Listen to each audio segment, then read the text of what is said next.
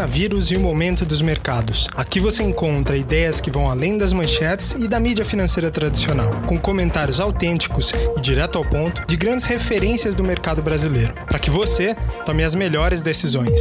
Olá, ouvintes do podcast, sejam muito bem-vindos. Eu sou Felipe Paleta, analista da Inversa, e a gente está aqui hoje, dia 6 de abril, para tocar novamente a nossa rotina aqui, fazendo um acompanhamento de perto do que está acontecendo no mercado. Hoje o Ibovespa teve uma forte alta, né, impulsionada aí mais de 6,5% depois daquele sell-off que a gente viu, um movimento grande de queda no final da semana passada, a gente viu o mercado se recuperando na esteira de tudo que a gente já vinha discutindo no final da semana passada, com os números decrescentes de casos que vão sendo registrados, especialmente na Europa, nos dois países que têm sido monitorados de perto, Espanha e Itália, mostrando taxas decrescentes né, no número de novos casos e também de mortes registradas. Então, isso está dando alguma calma para o mercado adicional. Também a gente estava discutindo já a questão de um possível acordo entre a Arábia Saudita e a Rússia para novos cortes de produção, na verdade, cortes de produção. Né? O que a gente viu foi um desalinhamento que fez com que o, o preço do petróleo, o preço do barril do petróleo caísse do patamar lá de 50 dólares para o patamar de inferior a 25 dólares o barril, fez com que ele se recuperasse no meio da semana, sustentou alguma recuperação, mas a gente viu a deterioração dessa discussão ao longo do, da semana e a gente fechou embaixo, o Ibovespa voltando para o patamar de 70 mil pontos, hoje se recuperou mais forte, subindo aí para 74 mil pontos, com o dólar em queda marginal. Chegou a bater, inclusive, a máxima intradiária, o dólar superando aí os 5,3 reais, mas voltou aí para o patamar de 5,28 reais no momento em que eu estou falando aqui. Saíram inclusive dados interessantes relacionados à China, que a gente já tem mostrado que tem se recuperado, a gente ainda não sabe qual a veracidade desses dados, mas a gente já consegue perceber alguns impactos na economia real, lá alguns reflexos. Saíram dados hoje, por exemplo, de que 500 empresas chegaram a fechar no país durante o mês de março. Dessas, aproximadamente 50% empresas que têm menos de dois anos de histórico, então isso mostra especialmente aquelas empresas mais dependentes e mais frágeis em relação a capital de giro, estão sofrendo muito. Isso é um movimento que a gente vai ver acontecer aqui é, infelizmente, isso vai acontecer. Isso, inclusive, foi algo que foi muito debatido no congresso da sexta-feira, em que eu falei que eu prometi aqui para vocês que traria alguns insights valiosos sobre o que eu vi lá. A gente discutiu bastante sobre esses pontos. Eu vou trazer aqui alguns palestrantes que trouxeram ideias muito interessantes e hoje eu vou falar aqui um pouco mais do lado macro. A Solange Suror, por exemplo, da RX Investimento, ela trouxe alguns argumentos muito legais para a gente discutir quais que serão os impactos na economia real. A gente já vem falando aqui que há possibilidades de que o PIB no Brasil feche aí em contração nesse ano aqui de 2020 no patamar aí de 5%, a Solange ela passou um argumento muito parecido com isso que a gente vem falando aqui, e ela falou especialmente sobre a nossa incapacidade do ponto de vista fiscal nesse momento. A gente tem falado que as contas públicas do Brasil não dão grandes espaços para que a gente interfira de forma tão ativa quanto outros países.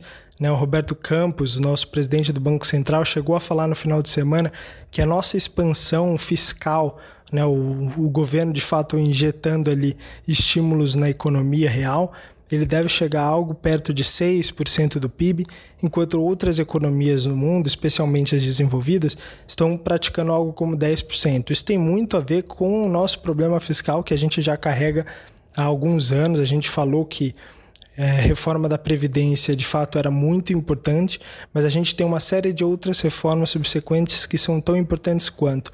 E é isso que a Solange da ARX Investimentos ela destacou bastante. A nossa falta de âncoras fiscais que deem sustentação de médio e longo prazo. E o que, que a gente tem visto? Que a política monetária, estou falando aqui de juros especificamente, ela está tentando compensar esse movimento.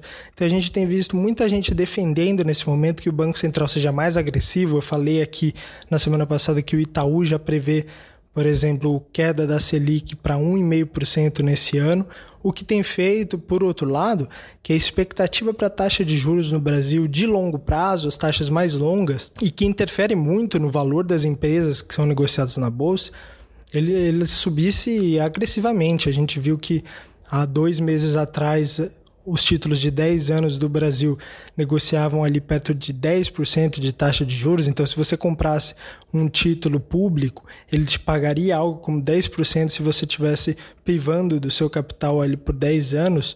Ele saiu do patamar de 6% para um patamar de 10% em pouco mais de dois meses, o que mostra também uma deterioração dos fundamentos.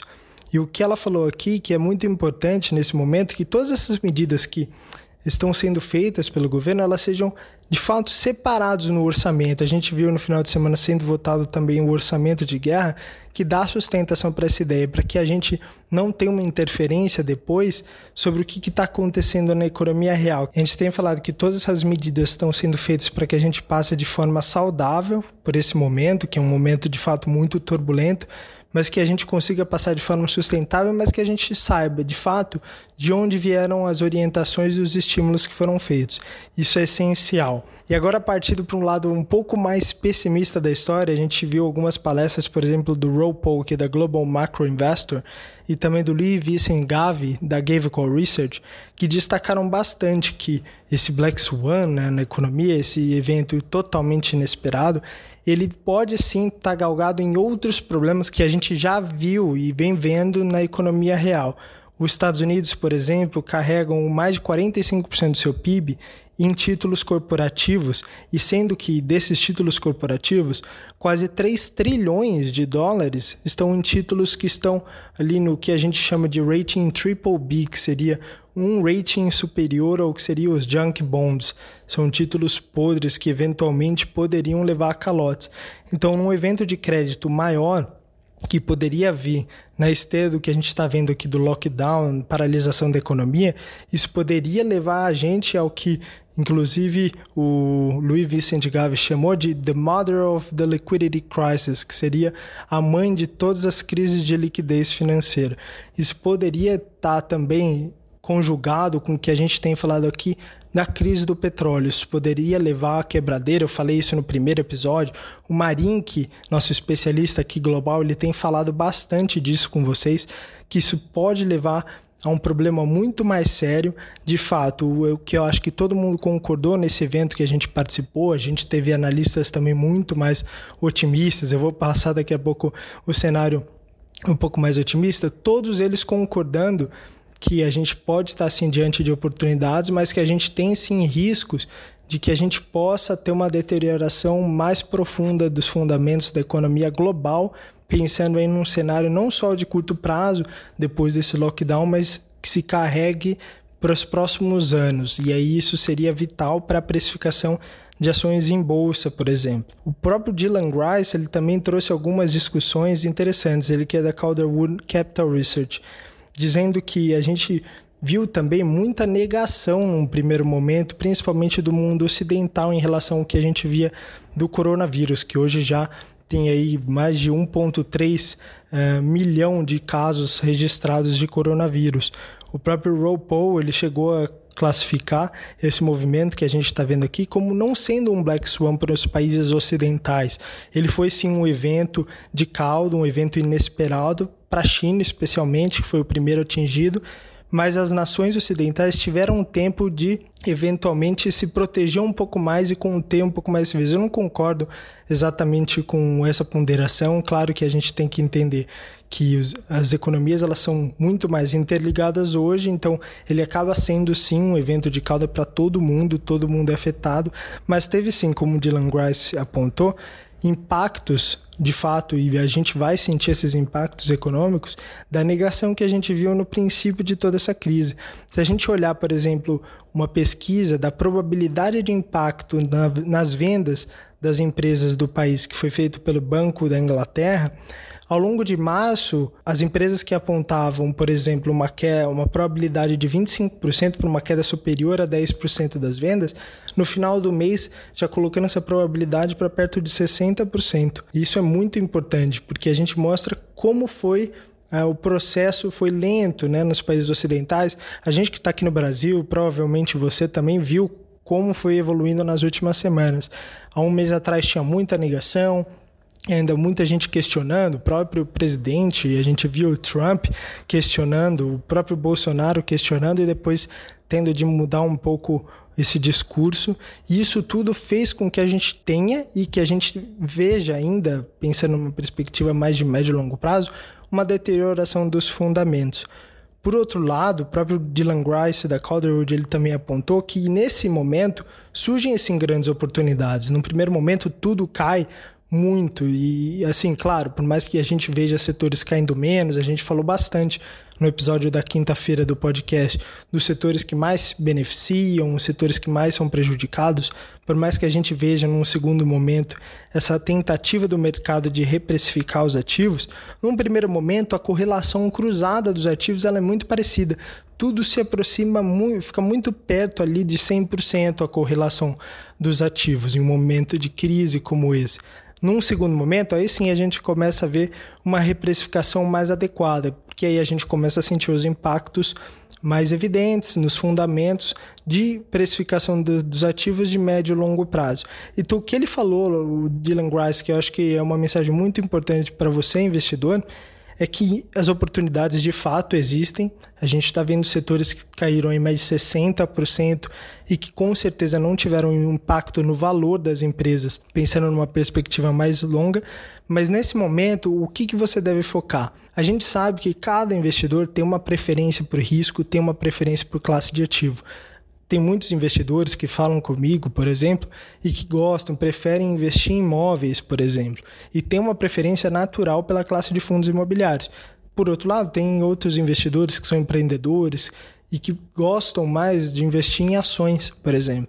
E o que ele falou nesse momento, quando a correlação cruzada é muito próxima de um de todos os ativos, é que se as oportunidades existem, você tem que focar onde são suas especialidades, onde você pode levar uma vantagem adicional para saber qual que é o melhor momento para se investir. Por exemplo, vamos pensar que você trabalha num supermercado, que você tem mais proximidade com varejo. Se você acredita que você tem uma capacidade melhor do que a média, ou ah, como a média mesmo, que é o que vai determinar o preço dos ativos, para interpretar o que está acontecendo e você está vendo de fato oportunidades em uma determinada empresa, um determinado segmento, você pode eventualmente apostar dentro, claro, pesando dentro do seu portfólio cada um desses ativos, mais do que nunca, esse é o momento de você manter uma diversificação muito adequada.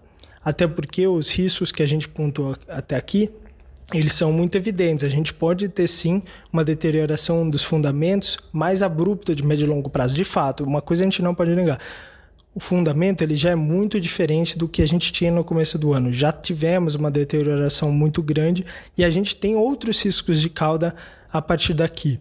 A Solange Suror ela não concorda muito com o argumento que eu mesmo vim trazendo aqui, o Marim que trouxe, também eu falei aqui que o, o Pedro Cerise defende, de que a gente pode eventualmente ver inflação. Ela fala assim que esse risco de inflação no curto prazo ele é muito pequeno nesse momento, porque a gente está vendo uma deterioração da demanda muito grande pela paralisação da economia mas ele pode acontecer se no momento depois do lockdown a gente veja um, uma retração da economia global, das, dos países de fato se fechando.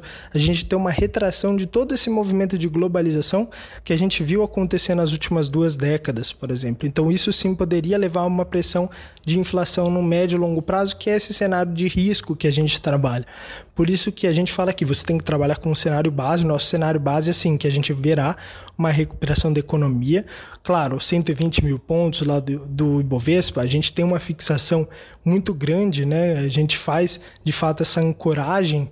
Inclusive, um dos participantes desse evento aqui, ele trouxe bastante isso, esses vieses cognitivos, e que eu vou explorar aqui nos próximos episódios desse podcast, mas o que você precisa ter em mente é que aqueles 120 mil pontos hoje eles são muito mais distantes da nossa realidade hoje.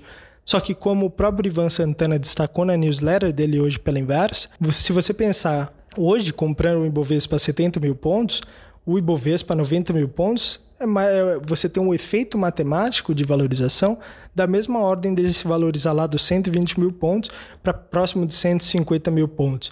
Então hoje você tem sim assimetrias para investimento em fundamentos de boas empresas ou fundamentos de bons fundos imobiliários que estão muito descontados, muito evidentes. Se a gente olhar para o próprio pegão de hoje, o Bovespa chegou a subir em mais de 7% e o IFIX, que é o índice dos fundos imobiliários, subiu pouco mais de 1%. A gente vê sim algumas dissonâncias em termos de precificação no mercado.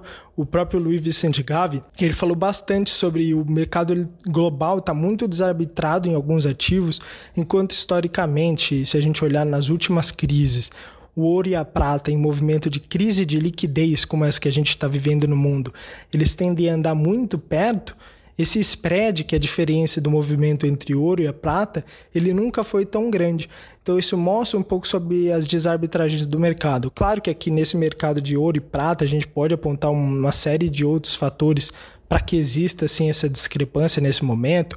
O Ivan mesmo chegou a comentar aqui numa discussão nossa com o Marink no próprio grupo dos analistas da Inversa, que hoje a prata ela tem um uso industrial muito menor do que já foi no passado, então isso poderia sim de fato justificar essa queda do, dos spreads, essa, esse aumento né, do spread do ouro para prata, mas a gente vê que um movimento de liquidez desse ele poderia reagir em uma magnitude diferente. Inclusive, essa é uma das apostas do Marink dentro da série que ele gerencia aqui na Inversa Publicações. E também tem um outro ponto, uma frase que eu achei muito interessante, eu vou deixar ela aqui para a gente fechar esse podcast de hoje, que é uma frase do Milton Friedman, para a gente tentar colocar aqui em discussão um pouco de tudo isso que a gente tem visto. Eu falei aqui de uma interferência brutal dos bancos centrais, nosso Banco Central injetando aqui cerca de 17% do PIB em política monetária, cerca de 6% do PIB em termos de política fiscal.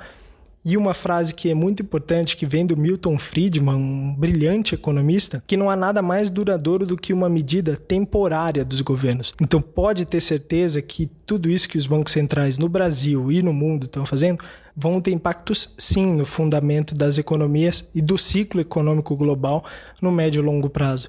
Então isso tem que estar ancorado em todas as nossas decisões de investimento. Nas próximas edições eu vou trazer aqui também as discussões que a gente teve nesse congresso em relação aos setores, e aí tentando olhar um pouco mais de forma otimista para os setores que devem desempenhar melhor, como foi essa repercussão de tudo isso que a gente discutiu aqui do macro e como esse macro, esse cenário macro, que eu particularmente gosto bastante de imputar nas minhas análises, ele conversa com o microeconômico. O que, que é o microeconômico? Como as empresas vão ser afetadas, como os setores vão ser afetados. Então eu espero que você tenha gostado bastante desse conteúdo. Se quiser que eu explore outros conteúdos aqui nesse podcast, não esqueça de deixar seu comentário aqui no final dessa página. É muito importante saber se você está gostando. Eu espero que você continue acompanhando aqui os podcasts. Na semana a gente vai ter muitas novidades aqui. Eu espero contar com a sua presença amanhã. Um forte abraço e até a próxima.